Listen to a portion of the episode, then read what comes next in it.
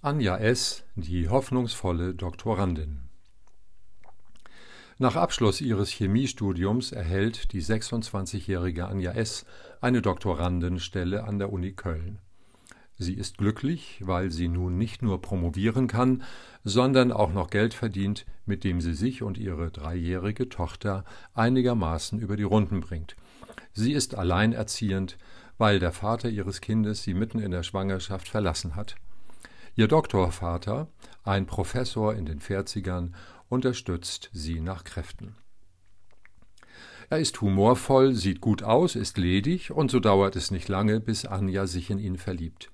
Auch der Professor, er heißt übrigens Benjamin, ist nicht abgeneigt. Sie beginnen eine Liebesbeziehung. Anjas Traum vom großen Glück und einem gemeinsamen Leben währt genau so lange, bis Benny ihr eröffnet, dass er eine Professur in Barcelona angeboten bekommen hat. Ob sie nicht mitkommen wolle, bietet er ihr an. Ihre Doktorandenstelle könne allerdings weder in Köln noch in Barcelona aufrechterhalten werden. Anja macht ihm eine Szene, schreit ihn an, wie er denn so etwas Wichtiges einfach so ohne mit ihr zu reden entscheiden könne. Er entgegnet ihr, es sei doch von vornherein nur darum gegangen, etwas Spaß miteinander zu haben. Die Beziehung sei doch von ihr hoffentlich nicht als etwas Festes gesehen worden. Sie solle doch bitteschön nicht so hysterisch werden. Als der Professor zwei Wochen später aus ihrem Leben verschwindet, bricht Anja S. zusammen. Sie weint viel, schafft es nur mit Mühe, ihre kleine Bente zu versorgen. Wenn ihre Tochter im Kindergarten ist, legt Anja sich ins Bett. Manchmal wünscht sie, dass es Bente gar nicht geben sollte, dann könnte sie für immer liegen bleiben. Dreieinhalb Monate danach beginnt sie eine Psychotherapie. Und zwar bei einem Professor W. derselben Uni, der sich als Psychotherapeut einen Namen gemacht hat. Ihre beste Freundin hat den Termin arrangiert. Zuerst weigert sich Anja, dann schöpft sie Hoffnung, als sie erfährt, dass der Behandler ihren Benny kennt. Vielleicht kann er ihn ja umstimmen. Anfangs fühlt Anja sich von W. angenommen und verstanden. Er stellt ihr viele Fragen, lässt sie Fragebögen ausfüllen, scheint sich um sie zu sorgen, ist einfühlsam.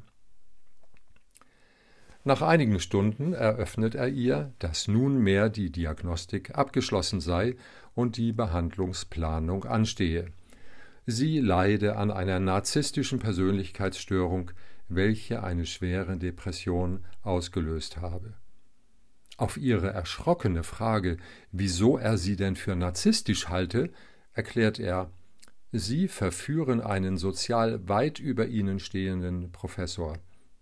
Auf Anjas Einwand, sie habe ihn bestimmt nicht verführt, erwidert er, doch, das haben Sie. Sie sind sich anscheinend überhaupt nicht bewusst, wie aufreizend Sie sich verhalten, auch hier. Anja ist sprachlos. Er redet weiter. Sie geben sich der Illusion hin, eine feste Beziehung zu einem Professor haben zu können. So sehr mit sich selbst beschäftigt, erkennen Sie nicht, wie Sie ihn vereinnahmen. Als er sich schließlich von ihnen trennt, möglicherweise hat er in seiner Verzweiflung sogar den Ruf nach Barcelona erfunden, produzieren sie einen hysterischen Anfall, erpressen ihn mit der Androhung ihres Suizides.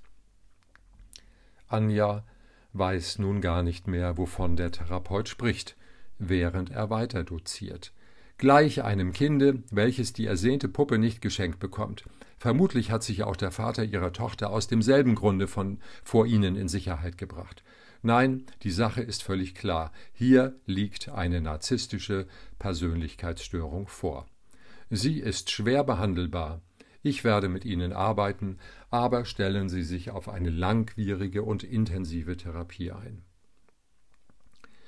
Anja bleibt tatsächlich ein ganzes Jahr in seiner Behandlung. Es geht ihr immer schlechter. Sie lässt Bente tageweise bei ihrer Freundin, sie kann kaum noch das Bett verlassen. W. interpretiert dies dahingehend, dass sich die Persönlichkeitsstörung jetzt deutlich manifestiert hat. Nur noch zu den Sitzungen rafft sie sich auf, damit er nicht böse auf sie ist. Eines Tages hat sie wieder einen Termin aber diesmal bleibt sie einfach liegen. Sie stellt sich vor, wie W. auf sie wartet, wie missbilligend er guckt. Sie merkt, dass ein kleines, schüchternes Lächeln über ihr Gesicht huscht. Über viele Monate wurstelt sie sich durchs Leben, irgendwie. Dann sitzt sie irgendwann vor mir in meiner Praxis. Ihre Freundin hat sie hergebracht, hat ihr abgerungen, noch einen letzten Versuch zu machen. Anja S. blüht förmlich auf, als ich ihr eine neue Perspektive anbiete. Für mich stellt sich ihre Geschichte nämlich auf gänzlich andere Weise dar. Ein Vorgesetzter geht eine sexuelle Beziehung mit einer abhängigen Person ein. Anja S. ist sogar in zweifacher Weise von ihm abhängig, nämlich sowohl bezüglich ihrer Dissertation als auch hinsichtlich ihres Lebensunterhaltes. Er macht ihr nicht deutlich, dass die Beziehung für ihn nur Spaß ist. Er verschweigt ihr, dass er sicherlich schon seit Monaten mit der Uni in Barcelona verhandelt. Vielleicht will er seinen Spaß nicht vorzeitig beenden müssen und lässt sie deshalb im Unklaren. Ich sage deshalb zu Frau S. Für mich erfüllt das Verhalten ihres sogenannten Freundes den Tatbestand der Ausbeutung Abhängiger.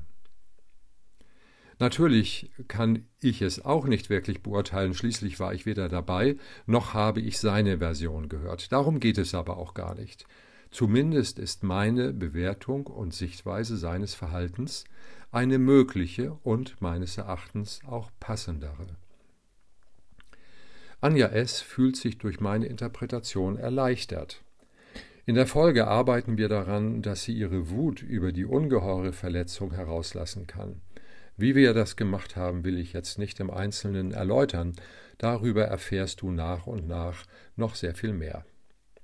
Hier sei nur gesagt, dass sie sich rasch besser fühlte.